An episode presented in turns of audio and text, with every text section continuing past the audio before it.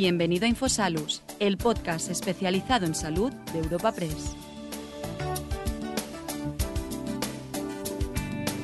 Celebramos una nueva edición de Infosalus y lo hacemos con un encuentro en colaboración con GSK para charlar sobre cómo está afectando la COVID-19 a la vacunación rutinaria de nuestro país. Para esta cita contamos con la participación de Pepe Serrano Marchuet, pediatra perteneciente al equipo de pediatría territorial de Garraf al Penedès y coordinador del grupo de vacunas de la Sociedad Catalana de Pediatría, además de Fernando Moraga Job, pediatra y vicepresidente de la Asociación Española de Vacunología, junto a Josep de la Flor Bru, pediatra de atención primaria de El Serral y vocal del BACAP, el grupo de trabajo de vacunas de la Sociedad Española de Pediatría Extrahospitalaria y Atención Primaria. Y por último, de Josep Marés Bermúdez, pediatra del Instituto Pediátrico Marés Riera de Blanes.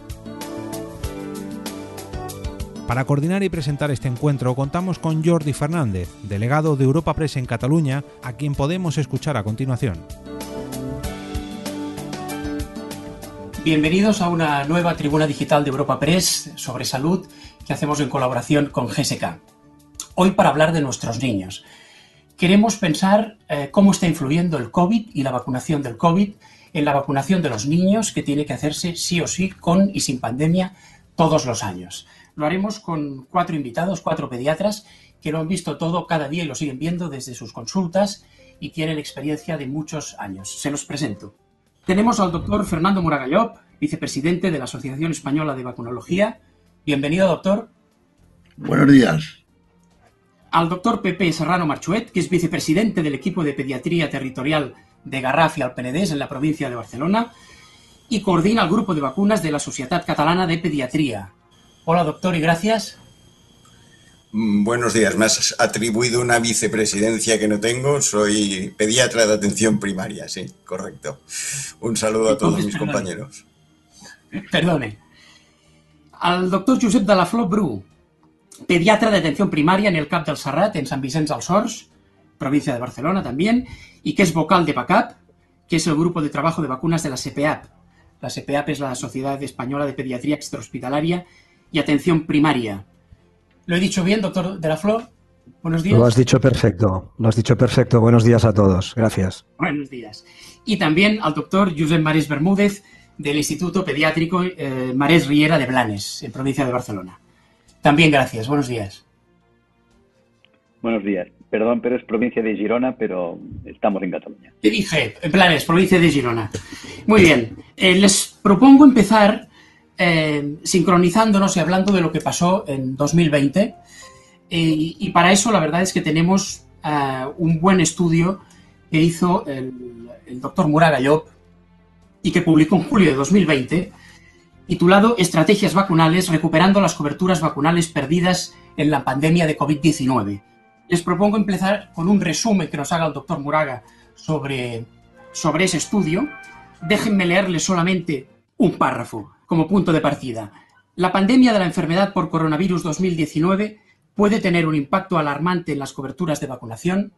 La OMS, la UNICEF y la Gavi advierten, eh, la Gavi de Vaccine Alliance, advierten de que al menos 80 millones de niños menores de un año corren el riesgo de contraer enfermedades como la difteria, el sarampión y la poliomielitis por la interrupción de la inmunización sistemática y la suspensión temporal de 93 campañas de vacunación a gran escala. Eh, pero el artículo del doctor que encabeza el doctor Moraga habla sobre todo de España.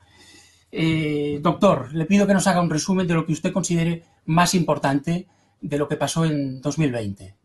Nosotros habíamos publicado eh, a finales de, abril, que fue cuando se escribió, después los trabajos salen más tarde, un editorial en la revista Adolescere porque nos preocupaba mucho el tema eh, sobre la caída que estábamos observando los pediatras a nivel de las coberturas vacunales, sin obviar, como es lógico también, que las coberturas vacunales estaban cayendo de forma muy importante en los adultos.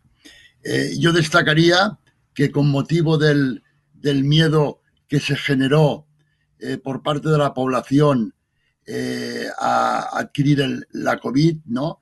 y la no asistencia a los centros de, de asistencia primaria, pues cayeron de una forma muy importante las coberturas vacunales, sobre todo a nivel de los centros públicos, porque cosa muy diferente ocurrió con algunos centros privados que yo consulté aquellos días cuando hacía el trabajo en el que se mantuvieron las coberturas vacunales. Tampoco ayudó, yo diría, las recomendaciones hechas por, por el Ministerio y por las sociedades científicas. Yo recuerdo que en el primer comunicado del, del Ministerio en, el mes de marzo, pues se priorizaban algunas vacunas. Pero no fue hasta el segundo comunicado del mes de mayo cuando se enfatizó que las vacunaciones constituían un servicio de salud esencial. O sea, que no había que priorizar, había que administrarlas todas. Y aquí yo que también quiero entonar el mea culpa, porque la Asociación Española de Vacunología en abril también sacamos un comunicado eh, sobre el tema y creo que debimos ser más incisivos porque también hicimos una priorización ampliada de lo que había dicho el Ministerio eh, hacía dos o tres semanas. Y en segundo lugar, ya lo ha dicho el moderador muy bien, no podemos olvidar en todos estos temas el aspecto global de las vacunas. Por tanto, eh, las vacunas han de llegar a todo el mundo y no puede ser que más de 100 millones de niños eh, se queden sin vacunar del sarampión con motivo de la pandemia o que, como se ha dicho, al menos 80 millones de niños lactantes menores de un año eh, puedan volver a tener enfermedades inmunoprevenibles por haberse detenido los calendarios de vacunaciones sistemáticas, en este caso el programa de inmunización ampliado. Yo no diría nada más. Hay, hay una frase del artículo que también me llama mucho la atención, que dice, a pesar de las recomendaciones establecidas por las autoridades sanitarias, las coberturas vacunales han descendido en todas las comunidades autónomas entre un 5 y un 60%. Se entiende dependiendo de la edad y el tipo de vacuna. Esas cifras son muy altas, ¿no, doctor? Llegaron a, descender un 90%, ¿no? Eh, cabe señalar también, como he dicho antes, en el aspecto de la medicina privada, que en algunas vacunas, eh, sobre todo aquellas vacunas que están recomendadas pero no financiadas, eh, el descenso fue todavía mucho más manifiesto. Y como dato positivo, que la única vacuna que no se vio sometida a este descenso de la cobertura fue la vacuna de la tosferina de la embarazada. Muy bien, pues ahora que nos hemos sincronizado, eh, pido abrir una, ronda con los eh, tres colegas eh, de usted para valorar 2020. Después hablaremos de 2021. ¿Cómo valoran 2020? ¿Qué ha pasado en este último año? Y si las, las, demás vacunas, por tanto, han quedado en segundo, en segundo plano. Empezamos, por ejemplo, con el doctor Serrano. ¿Qué tal? Bueno, sí, pues 2020 eh, ha sido un año en el que en el tema de vacunas, y como muy bien ha apuntado el doctor Moraga y como muy bien puso de manifiesto en ese editorial de la revista Adolescere, que se vio luego también ah, apoyado por, por datos muy similares, igual de preocupantes, que salieron procedentes de la Comunidad de, de Madrid, que también hizo un estudio muy similar, o otro que presentó David Moreno de la Comunidad de Andalucía, en el cual pues se vieron estas caídas de, de las vacunas tremendas. Esto vino favorecido pues porque en primer lugar, durante las fases del confinamiento, en la fase 0 y 1, se priorizó la vacuna de los, de los bebés hasta los 15 meses y se priorizó también la vacuna de las embarazadas, llegándose a prohibir algunas vacunas como ah, las que estaban ah, recomendadas pero no financiadas. Esto produjo esta caída tremenda que después a partir de la fase 2 del desconfinamiento pues se fue ampliando un poco más, ampliándose las vacunas hasta los seis años, lo que permitió empezar a hacer una captación un poco más activa por parte de los pediatras de atención primaria para ir recuperando esas coberturas que cayeron eh, drásticamente. Yo creo que mis compañeros de, primera línea, Josep eh, y Josep, eh, tendrán un punto de vista similar y es posible que puedan aportar incluso más datos de los que yo estoy dando. Creo que los primeros días de la pandemia, digamos a partir de la segunda semana de marzo de 2020, los pediatras y las enfermedades pediátricas estábamos en estado de shock. No sabíamos exactamente qué es lo que nos estaba cayendo encima. Y estuvimos en una situación de estupor en la cual inicialmente, de alguna manera, hicimos seguidismo de unas recomendaciones por parte de las autoridades sanitarias, incluso de las mismas sociedades científicas, que rápidamente nos dimos cuenta que el camino no tenía que ser este y rápidamente quiero decir a la segunda o tercera semana.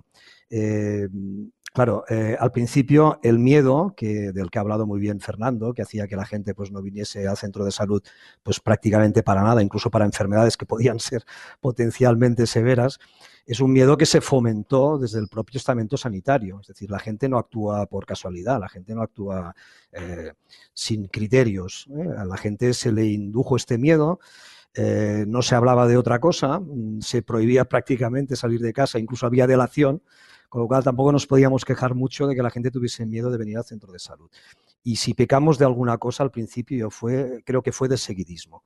Un seguidismo que rápidamente reconvertimos en una actitud mucho más proactiva y yo creo que ya en mi propio centro de salud, al menos en el mes de abril, desobedecimos, entre comillas, algunas de las recomendaciones que nos venían dadas de arriba y empezamos a darnos cuenta pues, que la vacunación era prioritaria, que teníamos que seguir vacunando, que no podíamos diferenciar entre vacunas prioritarias y vacunas secundarias, que no podíamos diferenciar entre vacunas financiadas y no financiadas y empezamos rápidamente a hacer visitas concretas en aquellos niños en los que se tenía que administrar alguna vacuna, no necesariamente ligadas a visitas propias del programa del niño sano que se suspendió durante un tiempo bastante más prolongado. Esta es mi percepción de las primeras semanas de la pandemia. Luego, evidentemente, la situación ha ido mejorando.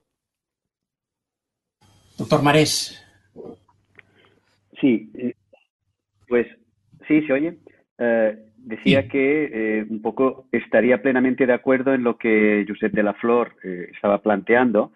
iría un poquito más allá, porque realmente lo que ocurrió al principio es que el decreto que declaró el estado de alarma especificaba claramente que se debía suspender toda la asistencia sanitaria que no fuera esencial ni prioritaria con la coletilla a juicio del profesional sanitario. Y si leen, releen el decreto del estado de alarma, realmente esa era la frase.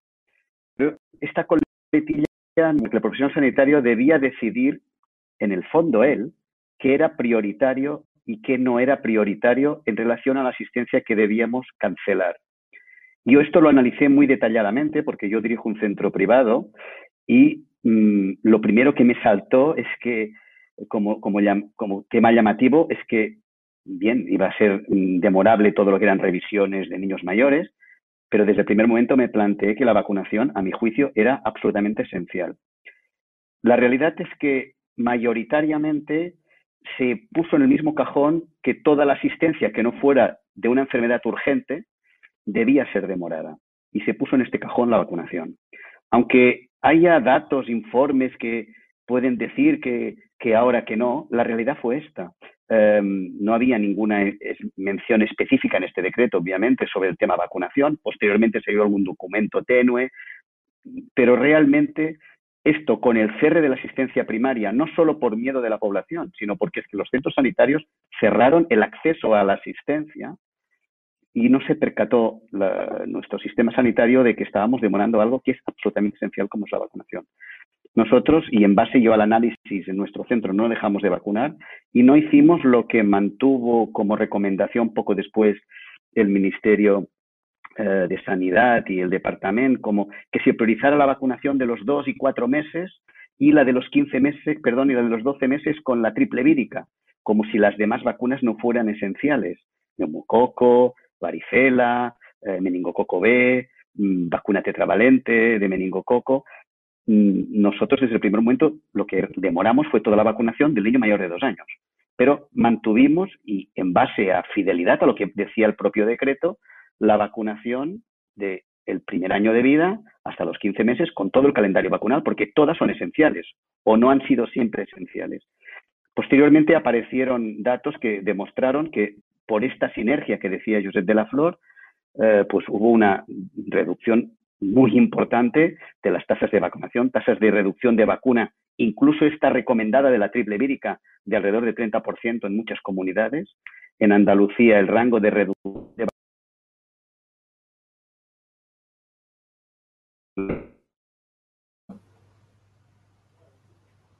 Hemos perdido un momento al doctor Marés. Si les parece, eh, les hago, mientras lo recuperamos, les hago otra, otra pregunta aún sobre 2020 al resto de invitados. ¿En algún momento de 2020 hubo desabastecimiento de vacunas infantiles eh, por la falta de transporte o, o, por el cierre de fronteras? ¿Esto fue así? Doctor Moraga, por ejemplo. No, no, no tengo los países del tercer mundo, eh, con recursos económicos disminuidos, evidentemente que hubo un desabastecimiento eh, importante. En nuestro país, yo la verdad no, no lo conozco, no creo. ¿eh? Quiero destacar en relación a lo que decía antes el doctor Marés, con muy buen criterio, ¿no? que esa prioridad de, la, de las vacunas en el curso, en el primer año de la vida, se vio muy claro en los trabajos estadísticos que se presentaron porque se veía que había una diferencia de cobertura de la dosis de los 11 meses, porque esa no se consideraba, según el, la recomendación de, de, marzo, como prioritaria. ¿eh? O sea, que hubo gente que en este sentido eh, siguió las recomendaciones y hubo, por suerte, mucha gente que no siguió estas recomendaciones que al fin y al cabo el Ministerio ya lo reconoció en el documento, como he dicho antes, de mayo, en el que se consideraba eh, la vacunación como un servicio de salud esencial.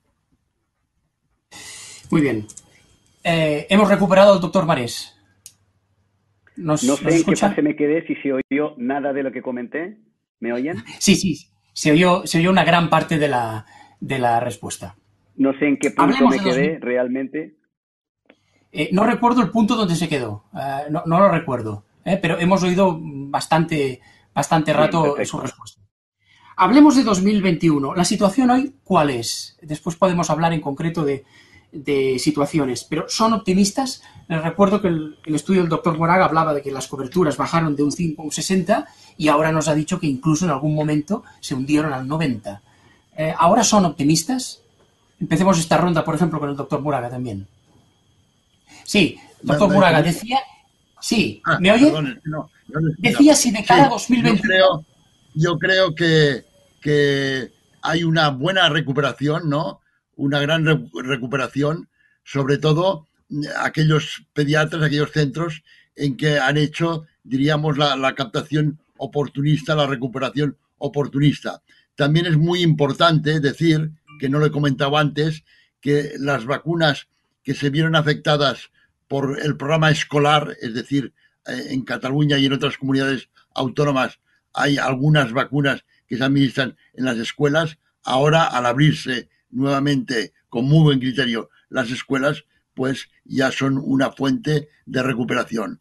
Pero que los pediatras, yo sé, conozco, que se están, diríamos, haciendo a nivel de las consultas recuperaciones vacunales de vacunas de, por ejemplo, del papiloma humano que no se pudieron administrar el año pasado.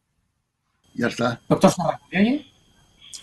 Ah, sí, perfectamente. Sí, sí. sí. ¿Tiene usted la misma coincido con, Sí, coincido, coincido plenamente con, con Fernando. Uh, a partir de que se fue liberalizando y con el esfuerzo de los equipos de, pediatría en los que incluyo a pediatras y enfermería pediátrica, pues, pues se fue haciendo una, una labor encarada muchas veces y con el punto de vista en recuperar todas esas vacunas. Pasó primero y muy importante por desangustiar a la población, porque como ya se ha dicho, uno de los factores que hacían que no se vacunase a los niños y a las niñas era que la gente, ellos mismos te pedían no venir al centro y, posponer esas citas de vacunación que tenían.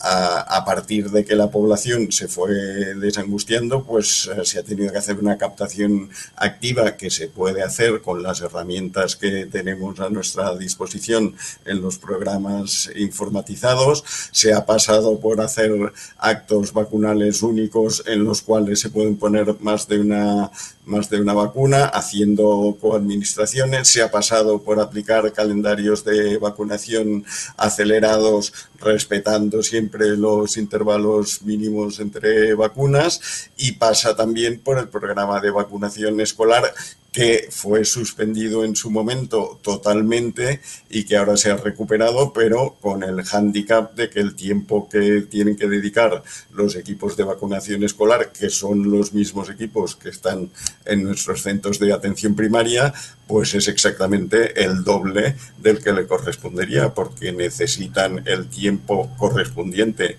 a este curso escolar más el tiempo correspondiente al curso escolar pasado acabará bien esto, recuperaremos eh, las vacunas perdidas, pues yo creo que las recuperables las recuperaremos y algunas que no se han podido poner porque tienen unos límites de edad establecidos que no se pueden superar, pues esas desgraciadamente eh, se habrán perdido. Doctor de la Flo, ¿cómo lo está viviendo usted ahora, 2021? Bueno, yo en cuanto a vacunación soy optimista porque creo que hemos aprendido las lecciones de los errores que cometimos en los meses de marzo y abril de 2020. Hemos aprendido muy claramente de que incluso en un hipotético nuevo confinamiento general que esperamos no se produzca, las vacunas nunca tienen que ser sacrificadas. Ninguna vacuna tiene que ser sacrificada, porque aunque ahora estamos haciendo una labor de recuperación de vacunas pues, que quedaron pendientes, algunas, como ha dicho Pepe Serrano, se han perdido para siempre. Las vacunas del rotavirus que no se pusieron en su momento nunca más se van a poder eh, volver a administrar. Por lo tanto, esta lección ha quedado ya muy clara. Y tengo que hacer una mención especial al papel extraordinario que está haciendo Enfermería Pediátrica en la recuperación de estas coberturas, haciendo captación activa y aprendido también una de las lecciones de algo que es muy teórico en el mundo de las vacunas, pero que nunca se aplicaba, que era aquello que siempre decimos, el principio general de aprovechamiento de las oportunidades vacunales. No necesariamente una vacunación tiene que ir ligada a una revisión de programa de niños sanos, sino que cuando una vacunación pendiente coincide con una visita por cualquier otro motivo, pilla a este niño, vacúnalo, porque no sabes si luego vas a volver a tener una segunda oportunidad. Esto también lo han aprendido muy bien las enfermeras, al menos de mi centro de salud, y se está aplicando, yo diría que con entusiasmo, y tengo que agradecérselo, como también se ha aprendido la lección de intentar aprovechar los actos vacunales para poner, también lo ha dicho muy bien Pepe Serrano, el máximo de, vacunas indicadas, siempre respetando los plazos mínimos de administración. Son muchas lecciones que a base de bofetadas hemos ido aprendiendo, pero que nos hace sentirnos optimistas de cara a la vacunación en este 2021. Y doctor Mares, desde, desde el instituto, eh, ¿cómo lo valora la situación actual? Sí, eh, a ver, realmente yo soy muy optimista en general y en relación a que todo el mundo ha aprendido la lección, las vacunas mm, es un bien esencial y por tanto no demorables y lo que hay que hacer es el gran esfuerzo para, con las condiciones de seguridad óptimas, tanto para el profesional como para la población, poder garantizar que todo el mundo tenga acceso a las vacunas, sea en el momento que sea. Hay que decir que en las primeras etapas de la pandemia los EPIs escaseaban y los propios equipos que deberían hacer las vacunas no podían realizar una actividad segura. Esto fue un drama. Eh, todo esto está absolutamente superado y, por tanto, pase lo que pase en el futuro, todos tenemos claro esta situación. A mí lo que me preocupa, aparte de las vacunas ya irrecuperables, como decía Josep, de rotavirus, es que hay un porcentaje de la población más desfavorecida, con situaciones socioeconómicas más precarias, grupos más marginales, que ya de por sí eh, tienen menor cobertura vacunal y menor acceso a, la salud, no porque no tengan acceso, sino por sus dificultades eh, ambientales, familiares y sociales. Y esa población que también mm, sufrió eh, la reducción de las tasas de vacunación, es una población que hay que ir a buscar y que es siempre difícil de, llegar porque realmente es el grupo que más me preocupa, estos mm, grupos más marginales que pueden haber quedado no vacunados de vacunas importantes, varicela, por ejemplo, eh, sarampión, y que es muy importante eh, que los registros permitan tener un control para poder acceder con contactos telemáticos con estas familias para conseguir que se accedan, puedan acceder a la vacunación. Este sería mi, mi, preocupación, como la sería de modo global, como decía eh, doctor Moraga al principio, cuántos niños han quedado sin vacunación de sarampión en el mundo, eh, con las estimaciones de la OMS, eh, y en zonas donde la vacunación es compleja, en zonas de África, zonas de Latinoamérica, esos grupos son los que más preocupan, no la población que tiene un acceso mucho más rápido y fácil al sistema sanitario. Eh, hablábamos de padres y de escuelas. les quiero leer una pregunta que nos llega de la señora Sandra Montoro, de la Junta Directiva de la Asociación Madrileña de Pediatría de Atención Primaria. Nos pregunta, me gustaría preguntarle si creen que si se hubieran destinado centros específicos para vacunación separados de los centros de salud donde se atienden pacientes COVID y no COVID, hubiera mejorado la cobertura, dado que el miedo de la población a asistir a los centros de atención primaria fue muy importante. En la campaña de gripe, por ejemplo, se hizo en centros separados y fue más rápido y la gente no tenía miedo a asistir. Por otro lado, en Madrid al menos hubo muchas bajas de compañeros y se intentó hacer lo más posible, pero la falta de recursos personales fue importante y había que priorizar. Los pediatras en muchos casos tuvimos que hacer consultas de adultos porque los enfermos y muertos desbordaban el sistema en medicina de familia.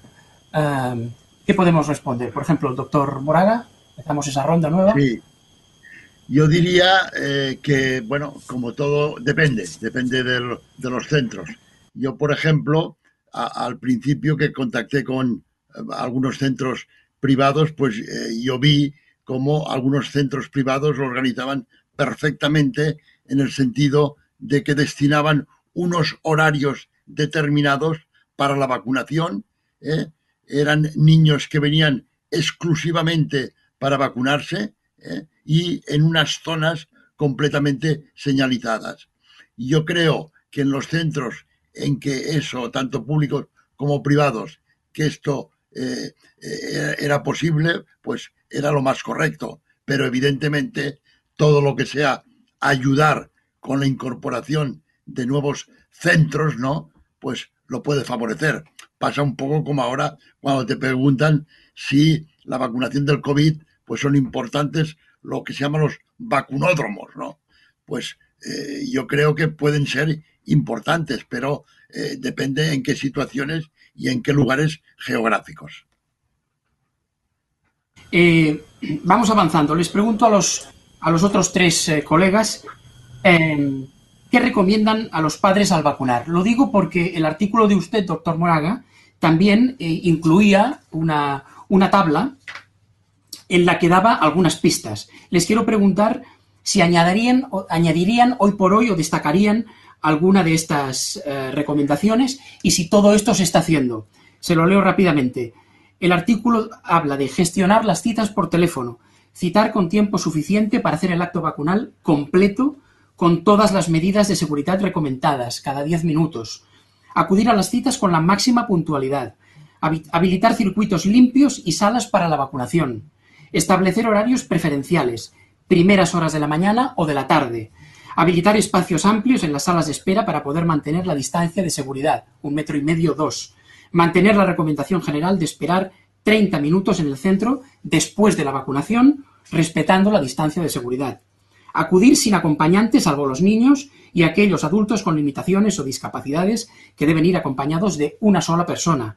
En caso de hermanos que precisen asistir a la vez, hacerlo con otro adulto. Acceder con mascarilla higiénica o quirúrgica siempre y cuando no haya contraindicación por edad o por antecedentes médicos. Eh, ¿Destacarían hoy por hoy la necesidad de alguna de estas recomendaciones? ¿Todo esto creen que se está haciendo eh, hoy día? Por ejemplo, el doctor Serrano.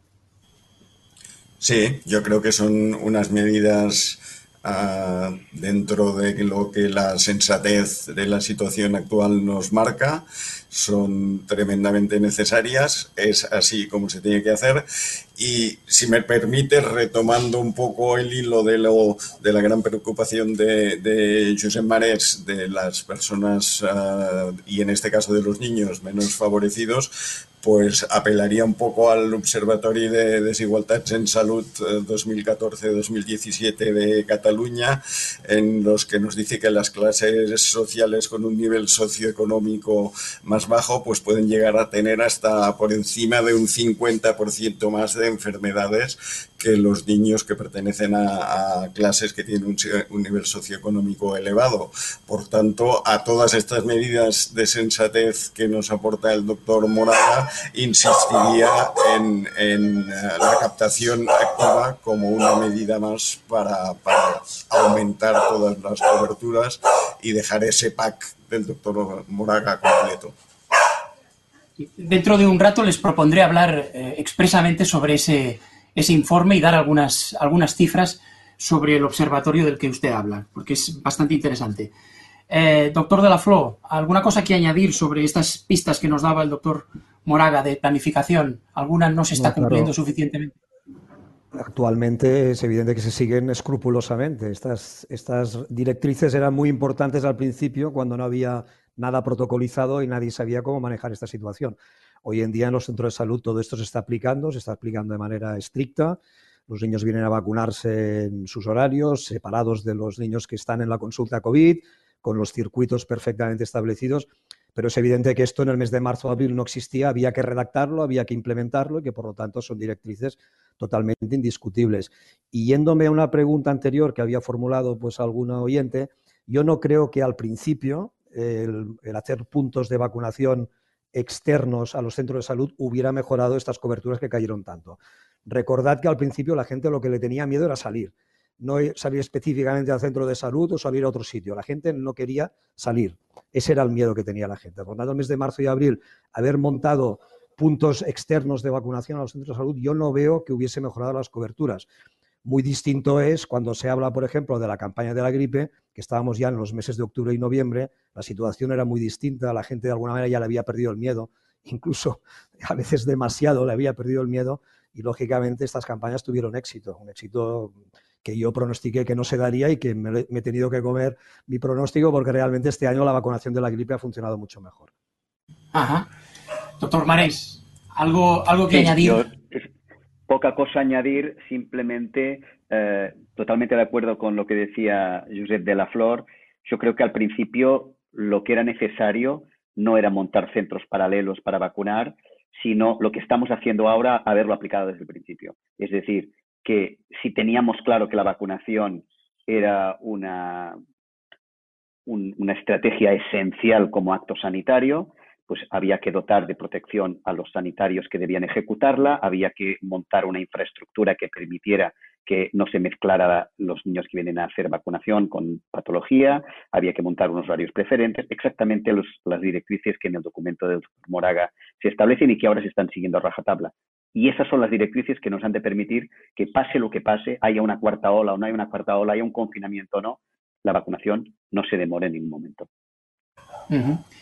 La misma Asociación Madrileña de Pediatría de Atención Primaria nos, nos pregunta, ¿sería bueno hacer alguna campaña lo más potente posible en medios de comunicación para recordar a la población la importancia de las vacunas y que, si no han sido recaptados por sus centros de salud, se pongan en contacto para recuperar el calendario? quizá incluso desde las propias sociedades científicas. ¿Es algo que creen que hace falta hoy día, doctor Muraga? Bueno, yo creo que esto nunca está de más, siempre es bueno, pero yo el papel fundamental lo veo a nivel de los pediatras y enfermería eh, pediátricas en el tema de los niños y adolescentes y a nivel de los médicos de familia y de los enfermeras en el tema de los adultos para mí son los actores principales en esta recuperación de las vacunas y en este mantenimiento de las coberturas vacunales. Doctor Serrano, ¿de acuerdo con esto? Totalmente de acuerdo. Una campaña de, incentivación de la vacunación a nivel de población general lanzada desde instituciones oficiales o lanzada desde sociedades científicas ah, nunca está de más, ah, incluso con participación de, de personajes atrayentes para la población que puedan estimular más a que la gente, por un lado, tenga presente que, es importante vacunarse y, por otro lado, aumente su confianza en la vacunación en general. Josep de la Flor, ¿algo que añadir? Sí, sí, no. Evidentemente sería indiscutible la bondad de una medida así. Lo que pasa es que tengamos en cuenta también que hay que ponerlo en contexto, porque la gente está intoxicada de información sanitaria. Por lo tanto, tendrían que ser mensajes muy escuetos, muy concretos del tipo si cree que su hijo se ha perdido alguna vacuna de su calendario, póngase en contacto con su pediatra o enfermera pediátrica. Muy, muy simple, porque la gente está absolutamente harta de información sanitaria. Hemos de ser muy conscientes de ello. Señor Josep Marés. Sí, lo que dice Josep es, un matiz a tener en cuenta, aunque vivimos, yo pienso, COVID nos ha traído muchas cosas malas, pero vivimos algo que creo que está potenciando el valor de las vacunas a un nivel altísimo y yo creo que no hay que perder la oportunidad de, eh, con lo que está ocurriendo, mm, relanzar un poco el valor, el valor que tienen las vacunas, todas las vacunas para la población, aprovechando un poco eh, la situación. O sea, nos vacunamos, seamos realistas, por miedo a padecer enfermedades que nos pongan en peligro la salud y nos queremos todos vacunar de COVID porque tememos al COVID. Bien, eso ocurre con todas las vacunas. Aunque hayamos olvidado las enfermedades que, como no vemos, pues pensamos que no existen. Sarampión, difteria, etcétera, poliomielitis. Por tanto, eh, aprovechar esta situación para mm, un poco acabar eh, de ligar eh, un efecto de promoción del valor de las vacunas y obviamente recordando que quien no haya vacunado tenga presente que las vacunas deben ponerse porque las enfermedades no se olvidan de nosotros, nosotros nos podemos olvidar de ellas, no se olvidan de nosotros, pero después emergen y cuando cambien las situaciones de relación social y haya más transmisibilidad, no de COVID, sino del resto de enfermedades, eh, las enfermedades pueden ser reemergentes y los no vacunados están en peligro. Muy bien. Eh, también el estudio del doctor Moraga hablaba de que la reanudación de las vacunaciones debía ser planificada, organizada y realizada en el menor tiempo posible. Veo que las cosas han mejorado mucho. Em, les leo esa planificación que él pedía y confírmeme si esto hoy día ya se está haciendo bien. Captar de forma activa mediante llamada telefónica, eh, mensaje de telefonía, email, correo postal, ayudándose de la confección de listas de personas no vacunadas sobre todo niños hasta tres años y adolescentes, captar de forma pasiva mediante anuncios en medios, redes sociales, cartelería, etc. Aumentar la agenda para la vacunación, aprovechar oportunidades de vacunación en caso de acudir al centro de salud dentro de las visitas del programa de salud infantil o por otros motivos si no existe contraindicación, coadministrar en el mismo acto vacunal todas las vacunas que estén indicadas en el paciente y esté permitido según sus fichas técnicas, o sea, aprovechar el tiempo, entiendo, y emplear calendarios acelerados en caso necesario. Eh, ¿Se está cumpliendo toda esta planificación? ¿Hacen falta calendarios acelerados, doctor Serrano? Eh, ah, yo puedo hablar por, por, nuestro centro de atención primaria y realmente esas premisas que, nos marca el doctor Moraga son un poco las que tenemos puestas eh, en, nuestro punto de mira para, recuperar al máximo las coberturas vacunales. Eh, poco más hay que decir ahí porque es lo básico para volver al, como mínimo al, a las tasas de cobertura que teníamos antes de la pandemia. Doctor de la Flo, totalmente de acuerdo con esto. Absolutamente, en todos los puntos y se está aplicando así a rajatabla, al menos en mi centro de salud. Señor Marés. Sí, sí. Eh, los sanitarios que siempre, los pediatras concretamente, enfermedades pediátricas, hemos creído en la vacunación, nos hace muy poca falta muchos estímulos para implicarnos activamente. La pediatría, la enfermería pediátrica han sido los defensores de las vacunas siempre Ahora todo el mundo habla de vacunas, pero la pediatría ha sido siempre eh, la más implicada en vacunación y ahora es indiscutible que la implicación es máxima.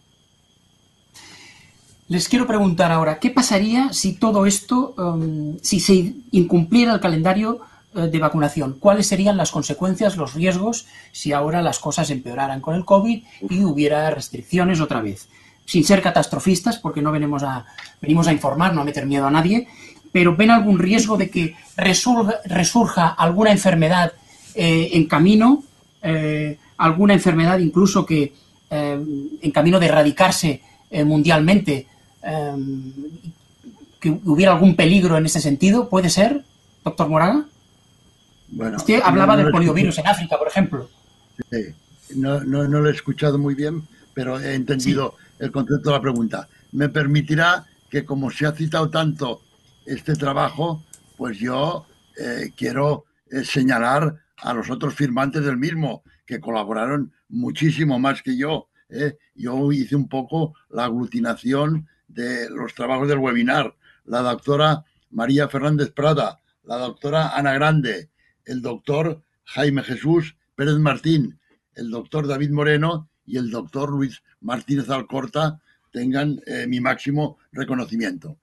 Eh, en cuanto a la pregunta que me hace usted, yo quizás destacaría eh, una enfermedad que, es el sarampión, porque el sarampión en los dos años anteriores, el 18, 2018 y 2019, ya estábamos asistiendo en el mundo, en todo el mundo, ¿eh? no solamente en el mundo de bajos recursos económicos, sino sobre todo en Europa, a una reemergencia, a un resurgimiento muy importante del, del sarampión. Eh, esta yo sería la que destacaría.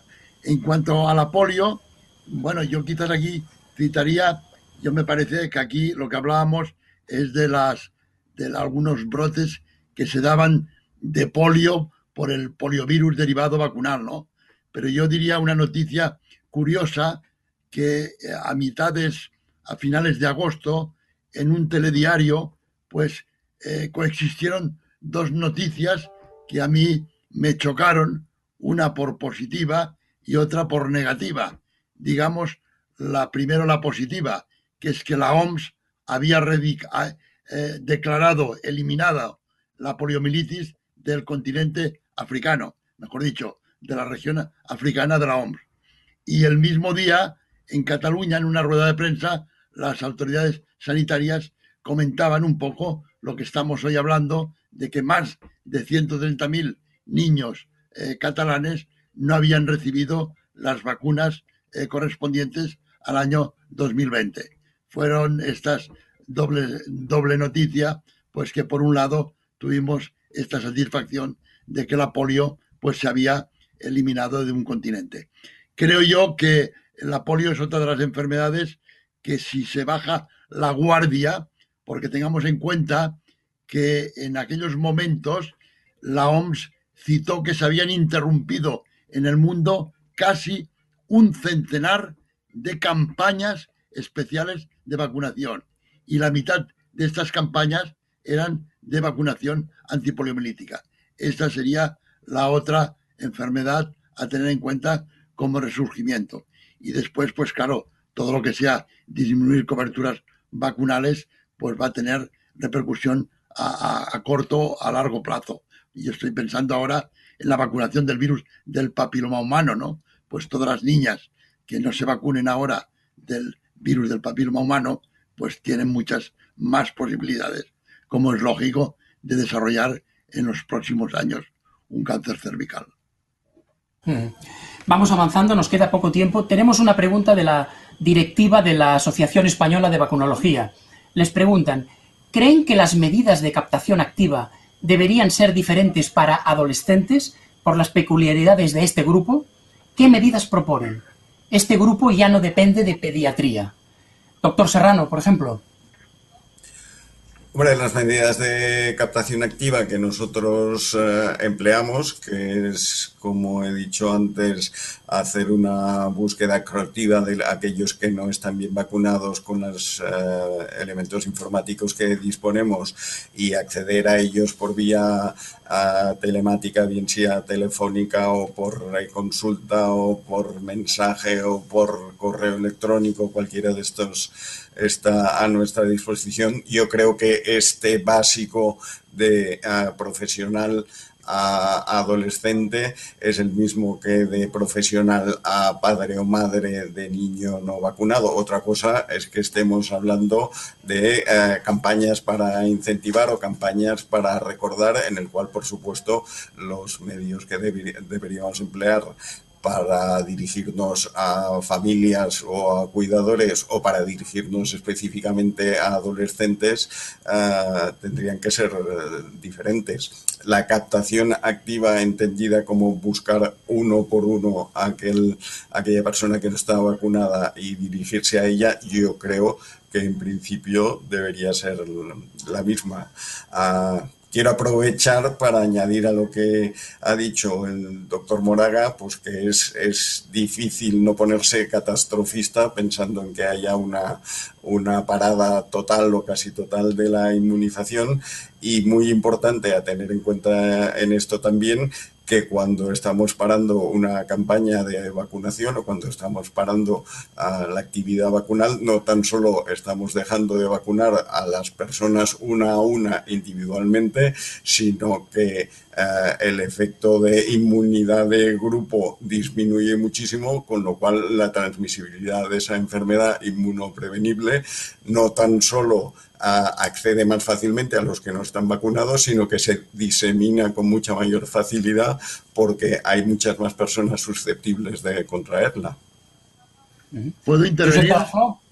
¿Puedo intervenir? Por favor. intervenir? Por favor. Como la pregunta de la adolescencia se ha hecho desde la Asociación Española de Vacunología a la cual pertenezco, yo lo que quiero decir en mi condición de pediatra es que el adolescente, si bien administrativamente no pertenece a la pediatría, ¿eh? por lo menos en la atención primaria, el adolescente es un paciente eh, totalmente pediátrico. Queda claro. Señor de la Flor. Sobre este tema, a ver, nosotros perdemos a los niños a los 15 años, ¿no?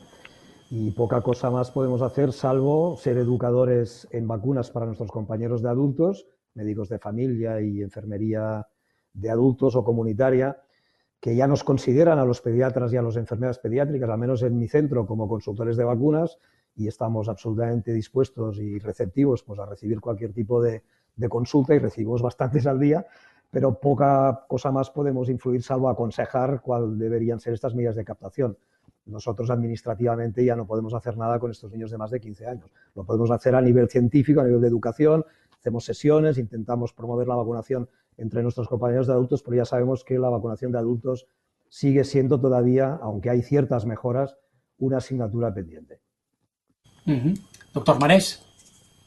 Sí, la, verdad es que eh, este paso de la eh, adolescencia inicial, diríamos, menores de 14, 15 años, al adolescente adulto joven, es una época de transición compleja porque eh, el pediatra pierde el control, sobre todo en el sistema público, y eh, este paciente ahí es difícil de establecer de forma unánime un sistema de captación si no hay un trabajo en equipo precisamente entre medicina de familia y pediatría en este, en este punto donde siempre es difícil acceder. ¿no? En, el mundo de la medicina privada es un poco distinto, porque eh, en nuestro caso realmente como no se acaba la pediatría a los 15 años, sino que nuestros pacientes acuden a nuestro centro hasta los 18, hay una continuidad asistencial.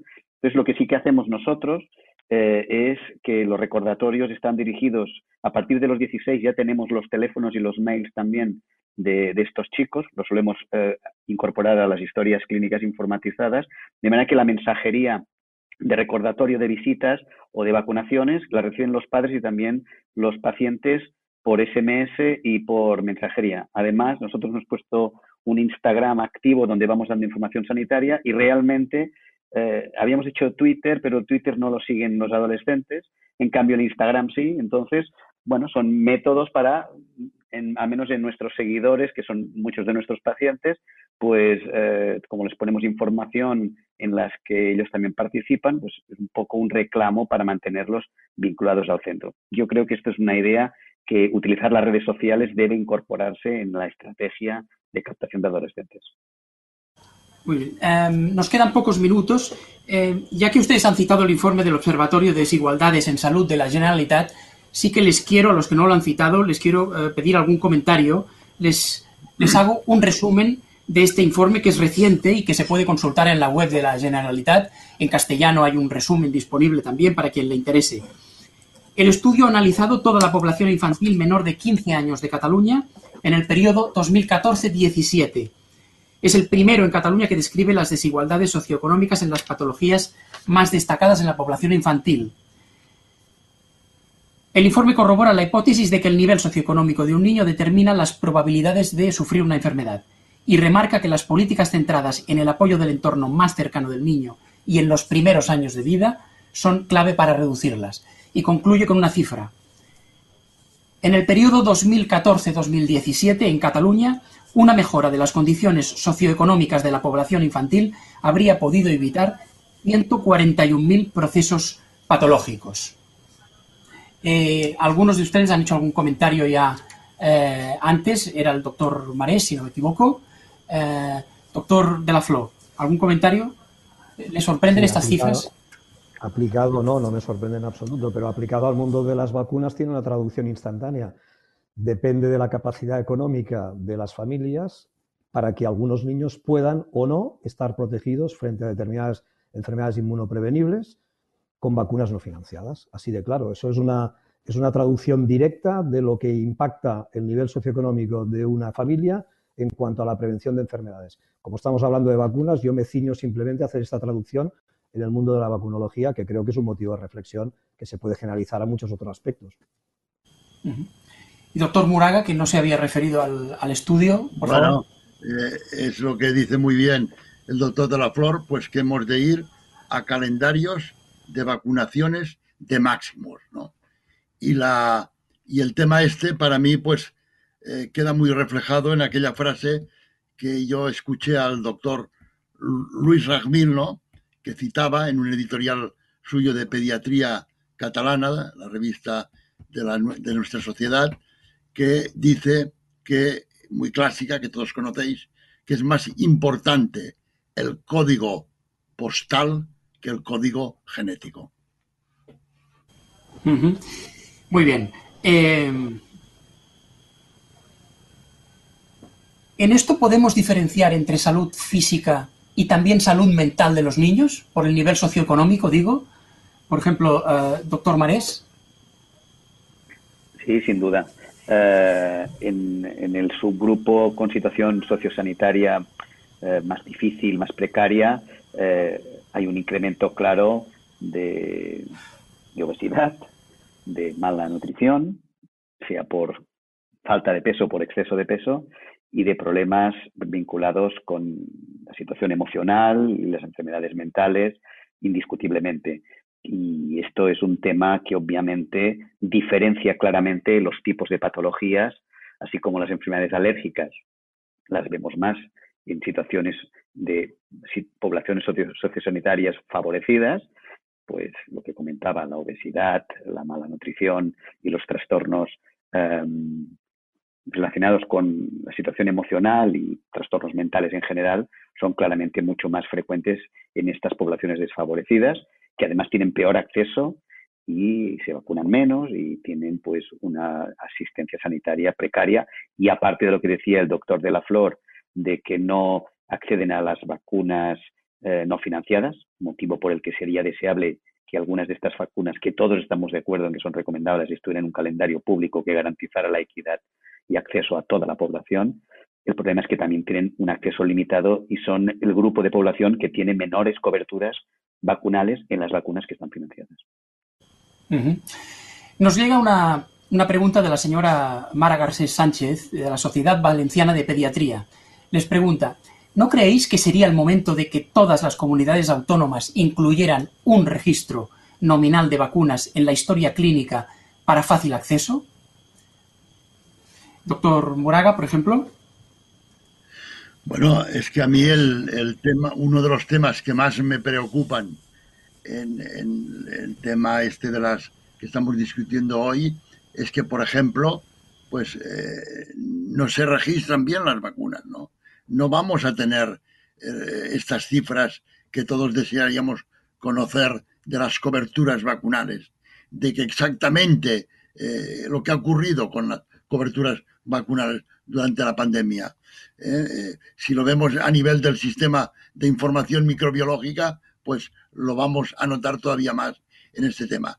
Todo lo que sea, pues registrarlo, diríamos, informatizarlo, pero claro, aquí si usted le pregunta ahora al doctor Marés si puede él registrar eh, eh, sus vacunas en, el sistema eh, que hace en el sistema privado en el contexto de la historia clínica de sus pacientes fuera de su consulta, pues le dirá que no se pueden registrar todavía en Cataluña de una forma eficaz, diríamos, todas las vacunas que él administra. Pues paso en esta ronda la palabra al señor. por, por alusiones, podría responder un poco a, lo que planteaba el doctor Moraga. Hay que tener en cuenta, y hablo ya de Cataluña, que el 30% de la población catalana eh, utiliza mm, mutuas de seguro médico y, por tanto, es atendida en centros privados y falta un porcentaje que desconozco el que es de personas que utilizan medicina privada incluso fuera de las mutuas de asistencia. Por tanto, estaríamos hablando de más de un 30% de nuestra población probablemente se vacuna en centros privados. Probablemente quien tiene una mutua mayoritariamente acaba vacunándose en centros privados, aunque hay personas que no, que a pesar de tener una mutua prefieren vacunarse en un centro público y de hecho en mi centro es absolutamente abierto que los padres decidan dónde se quieren vacunar y hay gente que a pesar de atenderse en mis consultas se vacuna en el centro público con el que tenemos una relación de colaboración excelente. Medicina pública y privada pueden colaborar sin ningún tipo de problema si todos ponemos buena voluntad. El, el tema es que ante esta situación, las coberturas en Cataluña, donde el 30% no se registran en un sistema uniforme de registro, es un drama saber qué niños están vacunados. Y esto es una asignatura absolutamente pendiente porque nosotros declaramos las vacunas que ponemos, que nos cede el, sistema público para poderlas administrar gratuitamente las consultas y declaramos las que ponemos, pero no de forma individualizada. O sea, que el sistema no sabe a quién le he puesto esta vacuna, cuál es el CIP del paciente que ha recibido la vacuna. Una asignatura absolutamente pendiente para tener datos fiables de coberturas en nuestro país. Completamente esta ronda Completamente de acuerdo, dice el doctor Moraga. Acabamos esta ronda con el señor de la Flor y el señor eh, Serrano, pero ya que hablan de un registro, em, recordarles que el Comité Asesor de Vacunas de la Asociación Española de Pediatría ha pedido un Comité Nacional de Inmunización para tomar decisiones más plurales y ahí estarían, según plantean, las sociedades científicas relacionadas con las vacunas, los pacientes, los técnicos de salud públicas, pública de las comunidades autónomas y del Ministerio y de la Agencia Española del Medicamento. Eh, doctor de la Flor. Completamente de acuerdo. Eso tiene que ser tomas de decisiones transversales. Estamos acostumbrados a que los pediatras proponemos o las sociedades científicas proponen y luego son las autoridades sanitarias las que disponen a nivel de calendario, muchas veces desoyendo recomendaciones, al menos durante 10 o 15 años, para acabar incorporándolas a veces tarde. Por lo tanto, es evidente que la toma de decisiones debe ser compartida, así que esto es indiscutible, sería un, avance fundamental.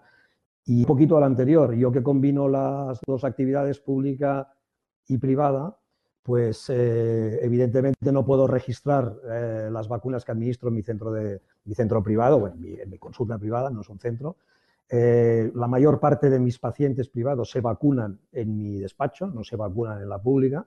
Y lo que yo les digo es que una vez al año pasen por la pública con el carnet y el registro de vacunas para que estas vacunas queden constancias también en el sistema público. Doctor Serrano, acabamos. No es menor, pero es, una especie de parche o apaño para que la cosa quede un poquito disimulada. Doctor Serrano.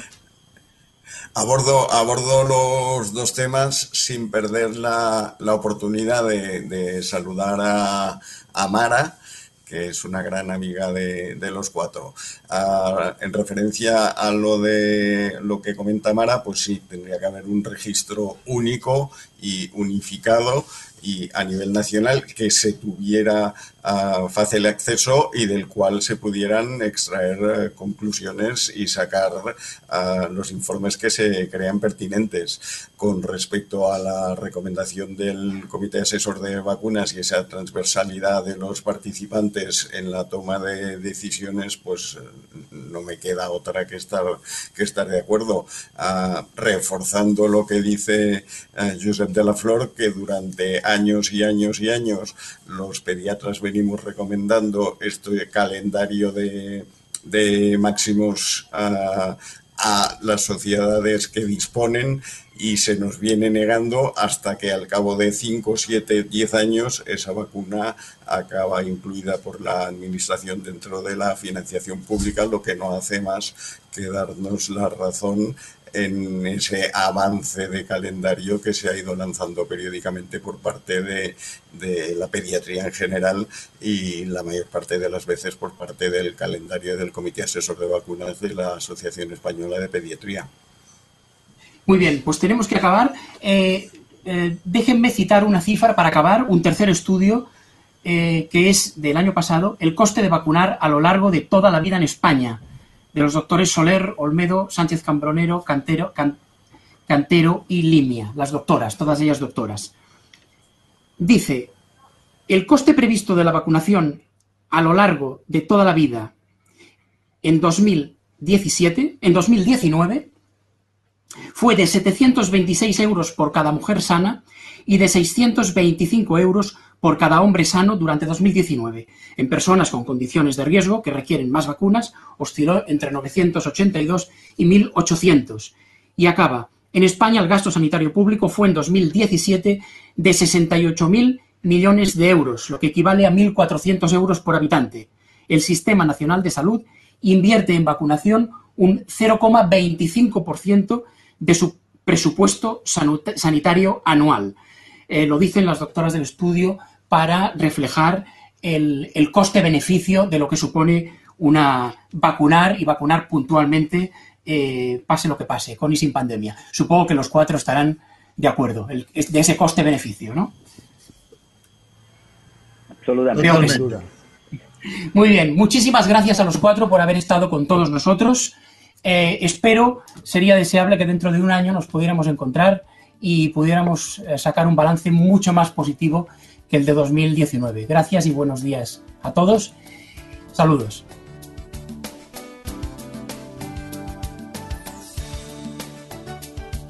Despedimos esta entrega de Infosalus invitando a todos nuestros oyentes a descubrir el resto de episodios de este podcast, así como los distintos programas de nuestra red a través de europapress.es barra podcast.